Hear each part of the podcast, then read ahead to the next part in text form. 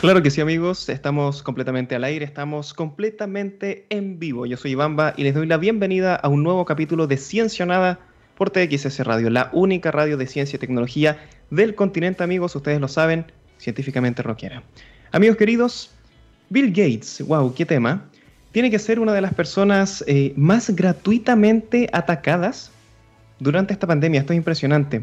Y esto por el simple hecho de que hay quienes no comprenden que la ciencia nos permite predecir eventos futuros.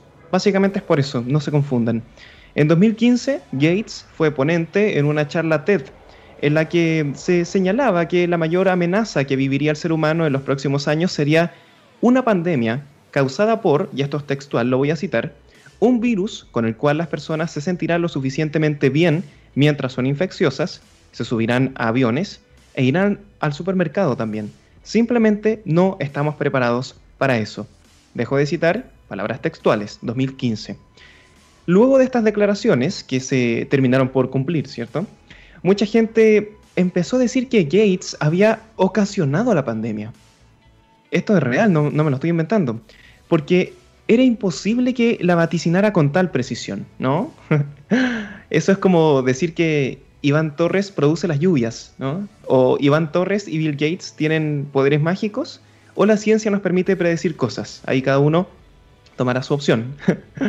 Lo divertido es que Bill Gates no fue el primero en sospechar sobre una futura pandemia, por supuesto que no, sino que fue un paper publicado en 2007. Esto es bien increíble, que hablaba sobre toda esta situación y de hecho había una sospecha bien particular sobre el, eh, con respecto al mercado de Wuhan, que es algo que todavía no está completamente cerrado, pero siguen existiendo sospechas. Y este paper, por supuesto, nadie le hizo mucho caso porque si no lo hubiésemos visto venir. Lo interesante y la noticia de hoy, amigos queridos, es que Gates se aventuró con otra predicción. Esta vez con respecto a las mayores, en plural, las mayores amenazas que enfrentará la humanidad después de superada esta pandemia.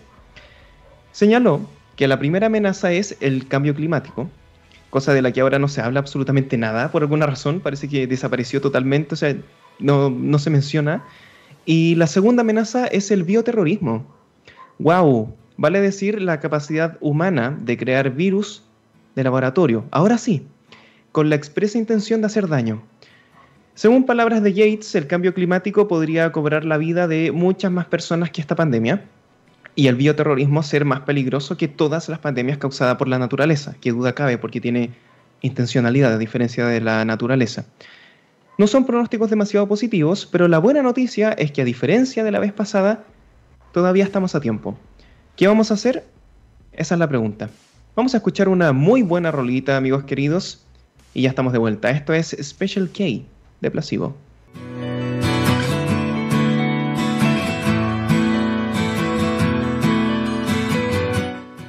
Claro que sí, amigos, ya estamos de regreso en Ciencia o Nada, amigos queridos. El día de hoy estoy muy feliz porque nos acompaña el director general de eBooks Patagonia. Sí, amigos, para conversar sobre el hábito de la lectura y los desafíos futuros que dice en relación con el acceso al conocimiento. Javier Sepúlveda con nosotros. ¿Cómo estás, Javier? Muy bien, Iván. Gracias por la invitación.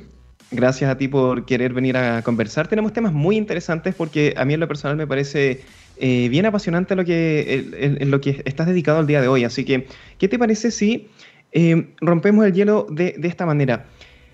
Mira, sin duda vamos a estar de acuerdo en que los libros son uno de los mejores inventos de la humanidad, ¿cierto? Para cumplir el propósito del conocimiento. De hecho, hay una frase bien bonita de, de Carl Sagan que decía que un libro es la prueba de que los humanos pueden hacer magia. ¿Estarías de acuerdo con eso, Javier? Sí, completamente.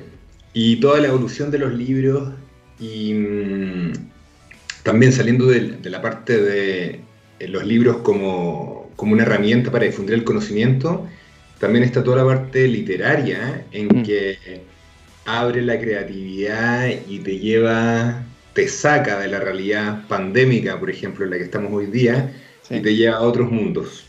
Sí, sí, sí, sí. De hecho, hay ciertas cifras que dicen eso, que ha aumentado la cantidad de personas que leen hoy en pandemia. Tiene mucho sentido con lo que dices tú, que es como para salir de, del encierro, ¿no? Sí, habían. Leí varios, varias justificaciones del por qué. ¿Ya? Y, y bueno, la lectura digital subió, o sea, hay un. Podemos conversar de eso, pero el, una de las una de las cosas de las justificaciones que daban era que eh, los libros era cuando ya te cansaste de viste todas las series en Netflix, viste todos los carretes por pantalla, todas esas reuniones por pantalla, y al final ya no querías más pantalla, y la soledad y, mm. la profundidad que puedes tener en un libro, desde la literatura o en la, o en la lectura por un conocimiento, eh, te provoca una, un relajo muy grande. Sí, es verdad eso. el libro te permite abstraerte. Es una buena excusa para estar solo también. Si uno está leyendo, puede decir, e, estoy concentrado en mi libro, quiero estar en este momento tranquilo. Y es, bien parecido a la reflexión. Yo creo que los libros igual te, es una ventanita a la introspección. ¿Cómo, definirías eh, tu relación personal eh, con los libros, Javier? Mi relación personal está, los libros están alrededor mío desde toda mi vida. Siempre vi libros en, en la casa de mis padres, en la casa de mis abuelos, grandes bibliotecas. Wow. Y, pero yo cuando chico yo no leía, o sea, cuando todos salían los papeluchos, yo cero, y entré por los cómics, ah. leyendo Batman, y después, cuando leí el primer libro que tengo memoria, era un libro de aventuras, era El Corsario Negro. Ya, Una versión, me imagino, chica, abreviada, pero eh, aluciné y ahí fue un, nuevo despertar porque las cosas que nos hacían leer en el colegio, por lo menos lo que me tocó vivir a mí, eran deprimentes, aburridas, que uno no entendía nada. Entonces, chuta, ahí es súper variable y ahora estoy alucinando porque me estoy leyendo El Señor de los Anillos. Ah, excelente, Tolkien. Tolkien, y es mi primer, o sea, leí El Hobbit como a los 20 años en la universidad, pero después no seguí entre tanto estudio y tanta cosa. Pero lo agarré a finales de diciembre, me compré en el Kindle una, una edición eh, completa que tiene los seis libros, es decir, los, los tres tomos wow. Em, de Tolkien. Y, y bueno, volviendo a la lectura digital, lo tengo en mi Kindle, me lo llevo a las vacaciones, en vez de estar cargando tres libros que son, no sé, pues, un ladrillo cada uno, y, como es un texto fluido, lo leo con una letra gigante, entonces además es muy cómodo. Sí, sí, ese, ese, ese acercamiento es buenísimo. Muchas personas, yo conozco mucha gente, Javier, que ha tenido el primer acercamiento al hábito de la lectura con los Kindle, con este, con este nuevo formato, porque como dices, tú es súper cómodo. O sea que tu, tu relación eh, con los libros parte a temprana edad. Eh, ¿Podríamos decir que Tolkien está dentro de, tus autores favoritos o El Señor de los Anillos dentro de tus libros favoritos o todavía no? Ahora definitivamente, o sea, ha estado... La bueno. que no sé si te has leído ese libro, pero... No, nunca me lo leí. Ya, es que es una joya. O sea, las películas están bien, pero acá hay mucho más material. Y, y en un momento me encontré cantando. Entonces, los tipos cantan. Sí, sí cantan las, las, historias, las aventuras, las hazañas que ocurrieron hace mil años atrás en la Tierra Media. Y, hay una mitología ahí atrás que, que, me pareció impresionante. Y la otra vez mi señora se reía porque, o sea, no sé, pues después de ver una serie, en vez de ver una serie, yo leo en la noche y en un momento tuve que parar saqué el iPad, busqué un plano de la Tierra Media para poder mirar. Fanático, fanático. Ya, no es que no es de fanático, era para poder entender por dónde, es una travesía. Ah, es una travesía de este héroe que es el hobbit Frodo, que tiene que, que es el ser más indefenso del mundo, pero tiene el, la misión más grande que va a salvar el planeta. Y tiene que ir hasta el lugar más peligroso del mundo a tirar este anillo a un lugar de fuego. Y, ya, pero ¿por dónde están? Porque van describiendo el camino y ya sé que agarré el iPad, busqué y obviamente existen miles de mapas con zoom que describen las distintas zonas. O sea, el, la fanaticada que está detrás de este libro es tan grande que producen tanto material adicional para un, para un iniciado como yo, eh, es, muy, muy asombroso, es muy entretenido. Sí, sí, sí, estoy de acuerdo contigo. Es que, es que ¿sabes lo que pasa con eso? Que es, tan interesante, es que es un universo. O sea, no es, no es un, un, libro que empieza y termina, sino que uno puede continuar. Hay, hay, historias de personajes específicos que son larguísimas. Es como lo que pasa con Star Wars, es como lo que pasa con Game of Thrones. Eh, ¿Ubicas los mangas, por ejemplo, Javier? Sí, poco, pero sí. Eh, con, los mangas pasa lo mismo. O sea, hay una serie ahora que es como la más popular del momento que también tiene eso, que uno puede seguir la historia de un personaje en particular y se puede sacar fácilmente tres libros con un solo personaje porque tiene eh, un contexto súper rico y los personajes son súper redondos. Eh, entonces es buenísimo. Mira, aquí nuestros amigos del chat ya aquí se prendió la alerta de Tolkien. ¿Les gusta también? La, es buenísimo. Bueno, un abrazo Felipe, que está Rose, dice, hola Iván, estoy expectante a lo que están conversando con Javier. Es cierto, muchos hallamos una forma de escape en los libros, nos dice Rose, profesora, profesora de inglés. Cuando niña, los libros fueron mi refugio. Mira qué interesante eso, Javier. Aquí Maya nos dice Tolkien, nos manda un corazón de Tolkien. Felipe también dice, aquí realizan ebooks Patagonia, vamos para allá. Paciencia amigos, que vamos para allá a conversar sobre ebooks Patagonia también. ¿Es tu categoría favorita, Javier, la ficción literaria? No, la verdad leo de todo. Y, a veces cuando estoy muy denso con no ficción, tengo que parar y me paso una novela. ah, perfecto. no sé si te leíste Las Venas Abiertas de América Latina. Ah, wow. Es terrible. Y, cuando empezáis a ver cómo ha sido este saqueo de las grandes potencias del imperialismo durante años y después quedaron estos países en Latinoamérica pobres, con sus recursos naturales que ya ahí están ahí como eh, sin mucho valor agregado. Ah. Y dije, ¿sabes que no puedo más? Tuve que caer en depresión y me leí una novela. No, claro.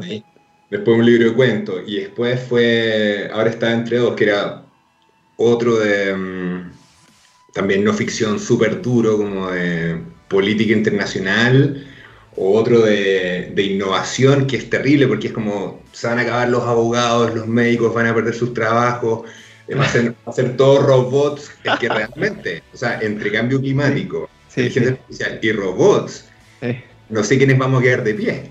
Sí, no, sí. Eh, entonces, como no tengo que parar esta cuestión, mejor leo una novela. Sí, sí, da, la sensación de que uno va a abrir mañana los ojos y el, mundo va a ser completamente distinto y ya lo está haciendo. O sea, o sea lo que vamos a hablar sobre ebooks Patagonia eh, eh, responde gran parte a eso, a, los cambios de tecnología, a los desafíos del futuro. Y, mira, yo te preguntaba sobre la ficción literaria porque es súper excelente, eh, porque con ella ocurre, y, y, pasa lo mismo con los mangas, que cuando uno se concentra genuinamente en los relatos profundos, en las historias complicadas de personajes redondos, entonces eso funciona igual en el cerebro que cuando uno se pone genuinamente en la situación de, un amigo para entenderlo y aconsejarlo. Eso es súper interesante. De alguna manera, el comprender el trasfondo que tiene un personaje eh, para tomar ciertas decisiones a lo largo de la historia te obliga a ser empático. Te invita a considerar cosas que sin conocer esa historia previa, ese contexto, uno estaría lejos de evaluar. O sea, de alguna forma te quita los prejuicios. Y siento que esto, ¿Estás de acuerdo, cierto? Siento, Javier, que es bien interesante esto, sobre todo hoy, a ver si compartes esta opinión conmigo, que cuando pareciera que todos nos apresuramos eh, por juzgar a los demás, porque resultan más visibles las decisiones finales, pero los trasfondos que llevan las personas no son visibles. E, eso uno lo tiene que conocer. y aquí, aquí te hago la pregunta, Javier. ¿Te parece que si todos leyéramos un poquito más, viviríamos en un mundo súper distinto o es mucho decir? Viviríamos en un mundo mucho mejor de todas maneras. O sea, soy un convencido que la lectura, sin meterme a criticar eh, mejor o peor obras literarias o de no ficción, pero solamente la lectura, la disciplina, la imaginación, el ponerse en el lugar del otro, que de alguna manera estabas comentando tú, eh, cambia, cambia a las personas.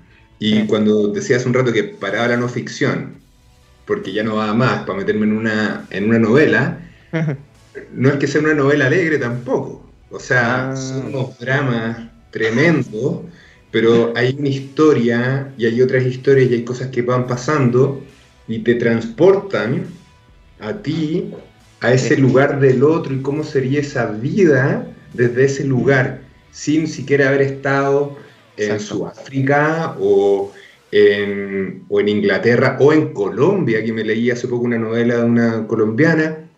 Entonces, eso ayuda mucho. Sí, sí, y esa Es, es la magia que provoca en nuestro cerebro. la lectura. Sí, totalmente, estoy de acuerdo contigo. Javi nos tiene una pregunta, dice, una pregunta, ¿qué piensa Javier sobre los audiolibros frente a la lectura convencional? Mira qué interesante, eso no lo habíamos tocado, los audiolibros. Eh, para ir de camino al trabajo a casa, por ejemplo. Aquí yo eh, supongo que Javier utiliza ese mecanismo, audiolibro, para ir de la casa al trabajo. ¿Qué opinas de eso, Javier? Buena idea, ¿no? Pandémicamente, del trabajo a la casa, ese camino cada vez está sí. teletrabajo, hay un montón de cosas que están cambiándonos la vida. Nosotros partimos, esta empresa se llamaba Audiolibros Patagonia, en el ah, 2009. Ya. Voz de Latinoamérica, señor, decía. Y nuestro objetivo era tomar obras de eh, Latinoamérica, de autores latinoamericanos, y llevarlas a otras partes del continente por medios digitales en formato audiolibro. Después todo cambió, sigue siendo el misma, la misma visión, solamente que en vez de audiolibro son libros digitales en formato iPad.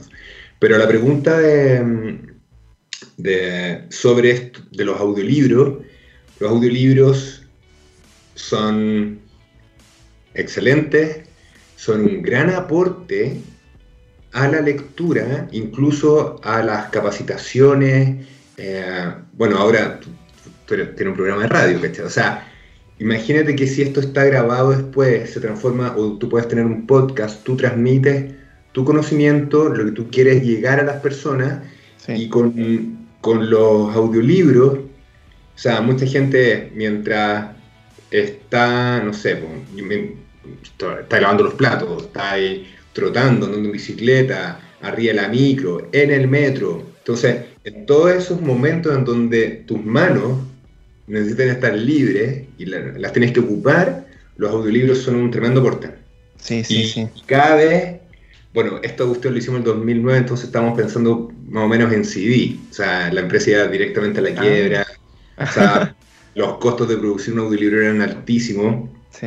Y, y, con la masificación de los dispositivos móviles, hoy día todo es una aplicación y está en los teléfonos. Entonces, en los últimos cuatro años los audiolibros han crecido exponencialmente. Cada vez se están produciendo más audiolibros y más personas están con sus dispositivos escuchando audiolibros. Sí, y algo, algo, algo similar ha ocurrido con los podcasts. Porque, y, de hecho uno piensa podcast, ah, es, entretención, van a contar la última eh, novedad, no sé, de, de, algo no demasiado profundo, pero no necesariamente porque los podcasts son tan específicos hoy día que de hecho con los muchachos que están en el chat comentábamos que muchos escuchan podcast de ciencia. Y yo, hay uno que yo siempre recomiendo, de Ciencia Caníbal, que es mexicano, es muy bueno. Yo también lo escuchaba de, de camino eh, casa-trabajo. Es excelente. O sea, la cantidad de información que uno tiene en una hora, cuando le pone atención, es, es, buenísimo. Y, y es súper amigable, está disponible, como tú has dicho, Javier, en el momento en que uno lo requiere. Entonces, quedarse afuera es difícil porque, porque es interesante.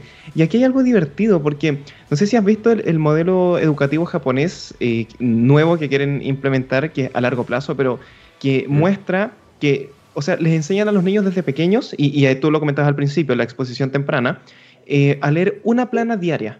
Solo con eso, una plana diaria del libro que ellos quieran, muy pequeños. Imagínate en primero básico o, o un poco más grande, no sé, estoy haciendo un paralelo. Pero la idea de eso es que después, cuando sean mayores, al salir ya a los 18, estén leyendo un libro a la semana. O sea, con el entrenamiento, con la formación del hábito, hace que estos muchachos ya lo tengan como costumbre y nunca más se separan de los libros. O sea, es algo que después tienen que hacer. Y con eso les presentan culturas distintas, aprenden idiomas. Y ese estudiante japonés que sale de ponte el cuarto medio, no sé cómo será el nombre allá, está preparado para enfrentar una cultura completamente distinta, a irse a vivir a un país completamente diferente y ya tiene un acercamiento súper genuino a través de los libros. ¿No te parece impresionante eso? Es increíble, ¿no? Sí, pues que ahí está la base de todo. Y además es probable que también tenga mejor comprensión sí. de las cosas va a poder entender lo que lee, va a poder firmar mejores contratos, no se lo van a hacer tan, eh, no se lo van a buscar. Buen punto. Eh, hay muchas cosas que están relacionadas, entonces cuando salen estos informes de Chile de eh, la baja comprensión lectora en, los ciudadanos, en toda la ciudadanía, es terrible porque ahí está asociado a las estafas de las tarjetas de crédito o que no piensan y no saben cuánto están pagando y se, endeudan nuevamente. Hay un montón de cosas que también están asociadas a esta formación que dices tú desde, desde muy pequeño en el hábito lector. Sí, qué buen punto eso de, de, la comprensión, es buenísimo. Amigos, sé que tenemos grandes preguntas en el chat. Tenemos que ir a una canción ahora porque a la vuelta vamos a conversar de lo que ustedes están consultando aquí, de ebooks Patagonia, amigos. Estamos conversando con Javier Sepúlveda, director general de ebooks Patagonia. Vamos a escuchar una muy buena rolita y ya estamos de vuelta. Esto es Space, Spaceman, perdón, de The Killers.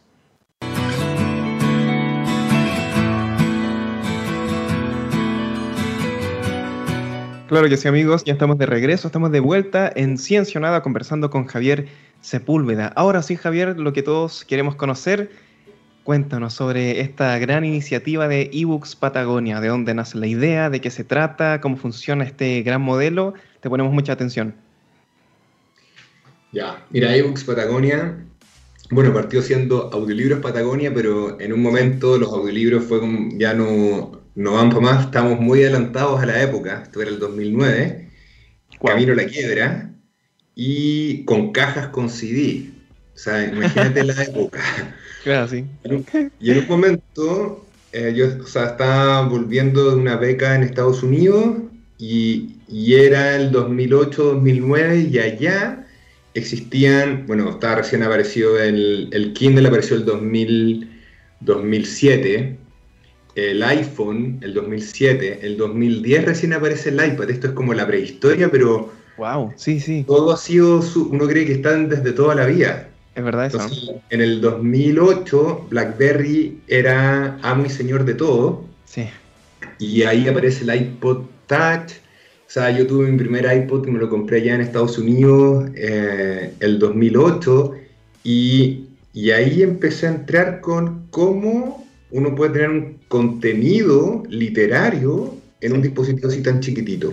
El, iPod, ¿cierto? Que solamente se escuchaba música, no era teléfono. escuchaba música. Entonces fue, ok, si metemos un, podcast o un diccionario, un audiolibro, y ahí cuando volví a Chile, mientras trabajaba en esta gran corporación, armé mi salida para armar esta empresa, y cuando ya había renunciado y estaban los audiolibros que no vendíamos nada, eh, porque era encargo de producir y no era... Mm, eh, nos dimos cuenta que con los libros digitales había un camino. ¿Y, y, por qué era tanto el, costo en ese, en ese momento de los audiolibros? ¿Por qué eran caros de producir? Imagínate que tienes que tener una, o sea, un libro de 200 páginas pueden ser, no sé, 10, 12 horas. Mm. De una persona que está grabando de un estudio de grabación, después de postproducción, quizás arreglo, musicalización. Ah. Entonces, eh, después imprimir los CD, ¿sabes? ¿Y cuántos CDs? Porque si son 12 horas, al final, como ese modelo no, no encajó tan bien con, con, lo que yo estaba buscando y los libros digitales empezamos a firmar autores, convencimos a agentes literarios y eBooks Patagonia partió como una editorial digital y sobre el camino otras editoriales empezaron a pedirnos si podíamos hacer lo que hacíamos para nuestros autores para esas editoriales y al final una cosa lleva a la otra, este modelo como gatillado por la demanda, nos transformamos en proveedores de soluciones digitales para la industria editorial, entonces hoy día trabajamos con 90 sellos editoriales de 7 países distintos, tenemos casi 5.000 títulos en distribución digital. Y también ayudamos a autores, autoras que se autopublican, a instituciones, fundaciones, empresas que publican libros, a que estos libros vivan de manera digital y que lleguen a todas las personas alrededor del mundo sin importar eh, la frontera, cuánto, qué tan lejos están de la ciudad, si tienen dinero o no tienen dinero. Entonces, se democratiza el acceso a la lectura y también permite que, que, los libros existan, aunque ya no tengas plata para seguir imprimiendo los libros, o no sé, pues solamente imprimiste 100 ejemplares porque no, no, no había mucho presupuesto, con esto es todo es infinito. Wow, y, sí, sí, sí. Y eso fue lo que me, me maravilló, juntar la, mi pasión por los libros, por esta globalización del acceso, del conocimiento y la tecnología, todo metido en, en, en ebooks Patagonia, me, me maravilló y, no puedo parar. Buenísimo. O sea, ustedes toman todo el contenido, lo digitalizan y lo hacen de acceso súper masivo. Lo ponemos, ese súper masivo podría ser en que tu libro sobre tu programa, estas entrevistas, tú publicáis un libro, nosotros te ayudamos y después ese libro lo puede comprar una persona en Amazon Kindle, lo puede descargar una persona en, en España, en Google Play, o si tiene un iPad desde iBookstore, lo pueden pedir prestado en una biblioteca pública en Chile o en México, en Argentina, en España, en Estados Unidos. Entonces, lo que hacemos es, es que llegue, que esté disponible de una manera legal, quizás incluso hasta en plataformas de suscripción mensual de libros, y estos libros van a estar disponibles a tener eh, acceso a las personas a la lectura. Sí, sí, excelente. Y, tú ya lo comentabas, es algo que, me parece súper interesante y que tiene que ver em, con la autopublicación. O sea, si yo, por ejemplo, soy un poeta y terminé de escribir mi libro, eh, puedo contactarme con ustedes em, y evitar estos grandes gastos, ¿no? ¿Cómo funciona eso? Em, ¿Ustedes manejan un porcentaje de venta? ¿Cómo, ¿Cómo, lo realizan para nuestros amigos que quisieran publicar, por ejemplo? Sí, el camino de, de la publicación de una persona que escribió un libro tiene... Eh, hay muchas maneras de hacerlo y siempre es importante pensar cuál es el objetivo. ¿Qué quieres lograr con tu libro? Entonces, algunas personas, no sé, pues escriben una novela y lo único que quieren salir es por una eh, super transnacional, eh, con un gran respaldo y, aparecer en las librerías y un montón de, cosas. Eh, ¿Va a poner en silencio esto? sí. Bueno, todo eso es un camino y ahí la persona va con su libro y toca la puerta de la editorial y dice, oye, lea mi manuscrito. Ese proceso puede tardar dos años, en que recorres todas las editoriales, después te acepta una y después hasta que sale publicado puede pasar mucho tiempo. Lo que hacemos nosotros es ofrecer eh, que es la autopublicación. Entonces, esa persona administra su propio libro, mantiene los derechos de autor, no se los entrega a una transnacional eh, a cambio de este 10% de las ventas, sino que mantiene el libro y generalmente a nosotros nos contratan todo o una parte. Entonces los ayudamos, eh, no sé, unas personas se llegan con, con una portada, que tiene un amigo que es ilustrador o sacar una foto, o si no lo hacemos nosotros. A veces otros llegan que, claro, ya habían contratado o son parte de un taller y ya, habían, ya tienen resuelta la, la edición del libro y después vienen con nosotros con el Word listo y nosotros le hacemos el libro, nos encargamos de eh, diseños de marketing, hasta que está la versión del libro en digital que se llama EPUB, que viene de Electronic Publishing, y este EPUB se llama de, texto fluido, que hay otro formato, pero el más común es de texto fluido, en donde tú puedes agrandar o achicar la letra, y la lectura es muy cómoda, o sea, puedes leer en un teléfono así chiquitito, pero con una letra gigante, va a leer súper bien. En cambio, con, si esto fuera un PDF, claro. Eh, tendrías que estar así por pedazos, moviendo para poder continuar la lectura. En cambio, el EPUB se acomoda al tamaño de la pantalla y se llama fluido porque fluye en la pantalla. Entonces, las personas, los autores, las autoras llegan a nosotros y nosotros los apoyamos en todo el proceso hasta que el libro está disponible en estas tiendas internacionales que te decía como Amazon, Google, y hay cientos de tiendas. Incluso hasta nosotros tenemos una tienda, se llama librospatagonia.com.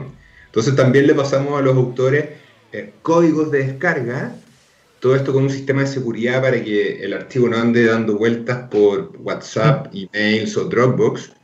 Eh, le pasamos unos códigos promocionales para que puedan difundir entre sus amigos, hacer concursos, eh, diplomados. Hay un montón de cosas dando vueltas en torno a los libros. Buenísimo, excelente amigos, ya lo saben, eh, eh, eh, esta gran información, si a alguien le interesa publicar, este, este dato es buenísimo. ¿Ustedes también los asesoran, Javier, al momento de editar el texto o, eso la persona lo debe, llegar con eso finalizado? Generalmente siempre, mm, bueno, nuestro equipo, siempre hay una conversación, o sea, todavía no hay una inteligencia artificial aquí con un robot haciendo cosas, o sea, somos personas y y muchas veces orientamos a las personas que llegan porque a veces van como, no, que quiero publicar mi libro, quiero... ok, pero ¿cuál es el objetivo? ¿En qué etapa estás? Eh, ¿Pasaste por esto primero? Eh, ¿Alguien ya te lo leyó? ¿Recibiste comentarios? Entonces, todo esa... Vamos tomados de la mano en este camino. Entonces ya en estos 10 años hemos tenido tantos, tantos de estos trabajos, tantos autores y autoras que eh, ya sabemos, sabemos por dónde caminar, por dónde movernos. Y claro, cuando falta ese servicio que dices tú, que es muy puntual, el, se llama editing, que es cuando alguien te pone el Word con control de cambio, oye, sabéis que borra este párrafo porque no pasa nada. Bueno, ese tipo de cosas es un editor que, claro, eh, nosotros contratamos para la persona. Entonces, si es un modelo de, mm, me pone Stop Shopping, en donde en ebooks Patagonia una editorial o una institución, una fundación, una empresa o una persona que va a publicar un libro o muchos libros, encuentre todo. Y nosotros nos encargamos desde sacar el ISBN, que es algo muy chiquitito, pero es muy importante, que es el, el ID internacional de un libro, hasta que este libro está puesto en las tiendas cumpliendo todos los requisitos y restricciones que ponen estas plataformas globales.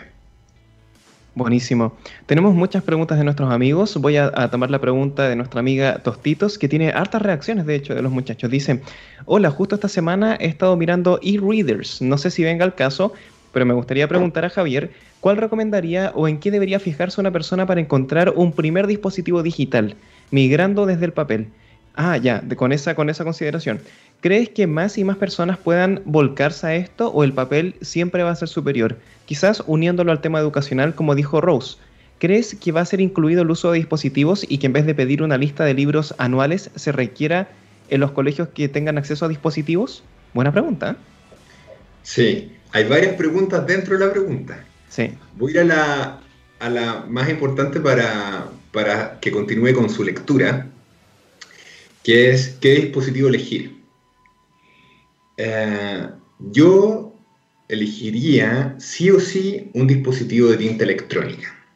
Mm. Porque puedes tener un tablet, tablet barato, caro, delgado, no sé, lo que sea, pero en los tablets la pantalla brilla. Y eh, yo me aburro de las pantallas. O sea, paso todo el día trabajando en un computador, ya no quiero más pantalla. Entonces, el de la tinta electrónica, hay varios, eh, y muchos están sacando sus nuevas versiones. Entonces está el famoso Kindle, que fue el que abrió el camino. Hay uno de Kobo. Hay uno, un español, creo que se llama Tagus. Hay uno chileno, se me olvidó el nombre, pero lo pueden encontrar. Y yo tengo, ah, y más encima la batería dura infinito eh, no, cansa, no cansa nada leer, los de texto fluido funcionan perfecto, los fixed layout, o sea, si quieres leer libros infantiles, cosas así, no te lo recomendaría, pero para leer novelas o libros de ensayo es lo mejor. Y yo tengo mi corazoncito puesto en, en Amazon Kindle. Tengo mi Kindle desde el 2008 y todavía funciona. Tiene teclado, o sea, ese es una reliquia y todavía funciona. Eh, me compré un, se llaman Jackets, que son unos cobertores súper bonitos y ahí tengo el Kindle y me ha durado, bueno, todos estos años. Y todavía funciona, imagínense. Buenísimo. Y, con respecto a la segunda pregunta de nuestra amiga, que dice relación, porque aquí yo sé que tienes una, de hecho, una solución a eso, que dice relación con los establecimientos educacionales. Perfecto, sí. Sí. En, cada vez son más los colegios que, se están sumando a la digitalización y ahora con la pandemia esto, pero, o sea, se disparó con el teletrabajo, con las teleclases. Sí. Y, y sí, todo camina para allá. Incluso el Ministerio de Educación tiene una biblioteca digital escolar que se llama CREA Digital, en donde todos los alumnos de los colegios públicos y subvencionados tienen acceso eh, con su root a los libros del plan lector. Y lo que hicimos nosotros, porque aquí quedaron fuera los colegios privados, entonces nosotros armamos una biblioteca escolar digital que se llama Gato Perro, en donde entregamos planes lectores de acuerdo por cada nivel de cada curso, unas sugerencias que tenemos de acuerdo a los currículum del Ministerio de Educación, de acuerdo a los planes lectores que tienen ciertos colegios, y empezamos a hacer esta curatoría y tenemos este paquete que es una, un plan lector que se llama Gato Perro, una suscripción anual en donde los colegios pueden contratar esto y tener eh, una biblioteca escolar para sus alumnos. Y ahí, en la pregunta de los dispositivos, ahí en la lectura puede ser en el computador, que se llama una lectura streaming, o hay muchos colegios también que ya están empezando con los tablets, pero la realidad país hoy día es que el acceso a Internet no es ampliamente como uno cree que ya está por todas partes, pero no es tan así. Hay muchos sectores rurales eh, que no tienen una alta velocidad y también no es que también los dispositivos estén por todos lados. Entonces hay que pensar como más bajado a tierra que muchas veces esta lectura en los colegios, la mayoría de lo, del acceso que pueden tener los alumnos en Chile va a ser en un computador. Estás muteado, no te escucho. Tienes razón, disculpen. Eh, había muteado para poner atención a Javier. Te decía que eh, ahí hablamos del tema em, democratización. De hecho, te voy a hacer esa pregunta más adelante, pero quiero leer las preguntas de, de nuestros amigos. Demun dice, Javier, tengo una duda.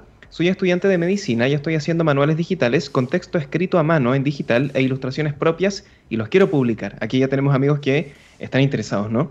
¿Pueden hacerlo en formato EPUB o hay que hacer un borrador y después se ve el formato? ¿Se pueden aclarar dudas por el email de eBooks Patagonia también?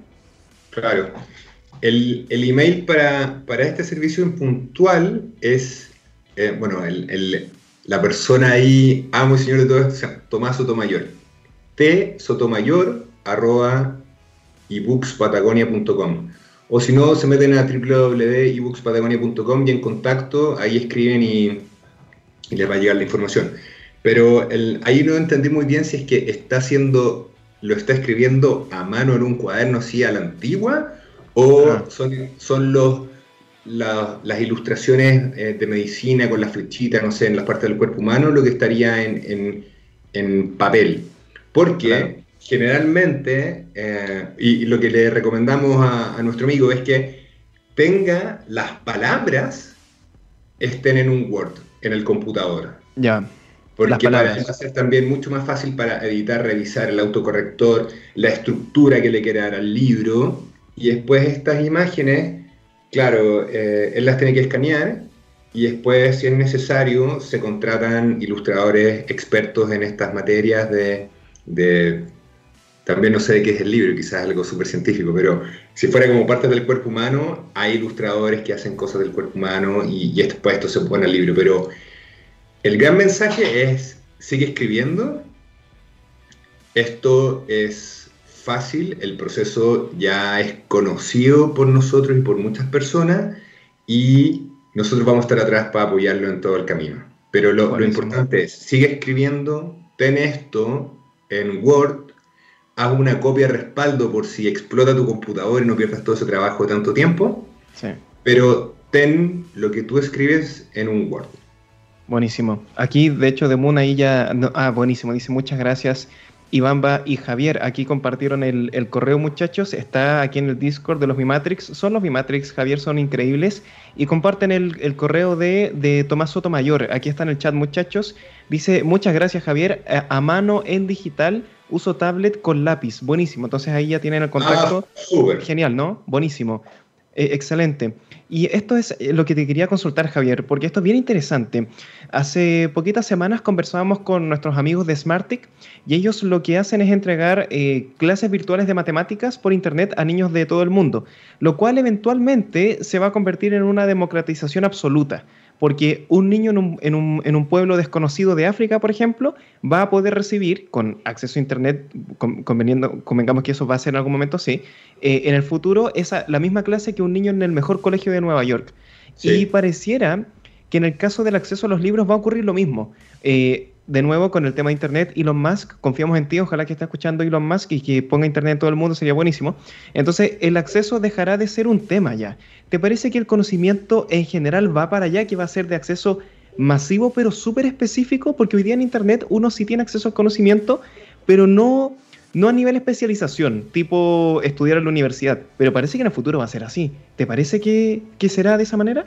Sí, hay grandes ideas en todo lo que has dicho y, con esto del acceso, uno de los gatillantes para mí en meterme en todo este mundo es que cuando yo era niño no había... yo crecí en Arica y en mi época, en los locos años 90, o sea, con suerte había una librería que cerraba después de dos meses porque las ventas no eran suficientes y después los, había otra librería, pero que no era librería de libros, esta librería de los útiles, no sé, que ah. muy, de ciudad pequeña. Que este, la librería es, no sé, uno voy a comprar la regla, la goma, el lápiz, el cuaderno, el texto escolar, y al fondo, al fondo, al fondo, al fondo escondido, tenían algunos libros.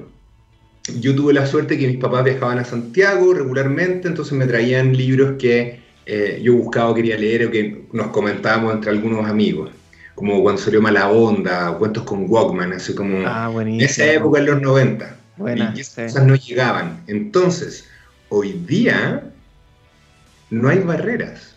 O sea, hoy día un adolescente o preadolescente en Arica o en Putre o donde sea, si es que sus papás tienen un teléfono celular con 3G, que obviamente tienen porque van a ocupar WhatsApp, podrían tener libros podrían leer y podrían tener acceso a los mismos libros digitales y libros impresos que tiene alguien en Santiago, en el sector oriente de Santiago o en Nueva York. Sí, sí. Entonces, esto ya ocurrió.